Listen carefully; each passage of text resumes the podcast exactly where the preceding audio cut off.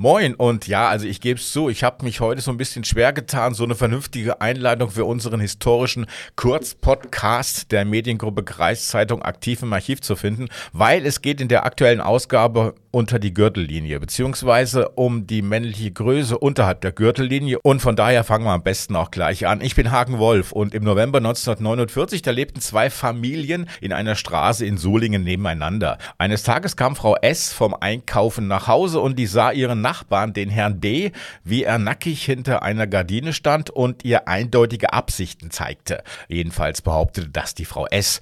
Die Dame war schockiert und erzählte das alles ihrem Mann. Der war natürlich auch schockiert und dachte an Rache, wollte er doch der Einzige sein, den seine Frau nackig sehen durfte.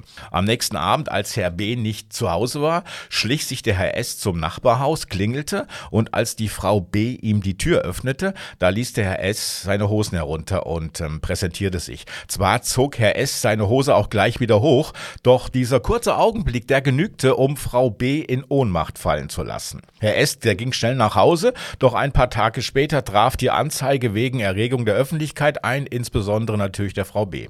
Die Nachbarn trafen sich vor Gericht wieder. Hier beschuldigte erstmal die Frau S. den Herrn B., dass dieser sich ihr nackig hinter den Gardinen gezeigt habe.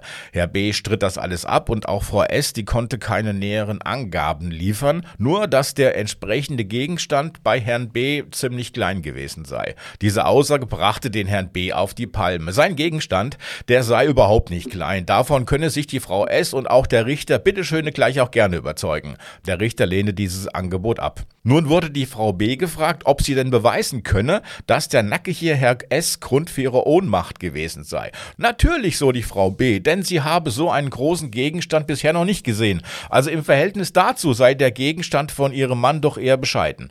Der Mann, der war natürlich über diese Aussage nicht so erfreut und meckerte, ob jetzt hier vor Gericht irgendwelche Größen diskutiert werden müssten, insbesondere seine. Und überhaupt, ähm, das sei jetzt alles ganz subjektiv und er habe keine Lust mehr und gehe jetzt nach Hause. Der Richter, der ließ ihn auch gehen und beendete die Verhandlung, denn nur aufgrund von Behauptungen, da ließ es sich kein Urteil fällen.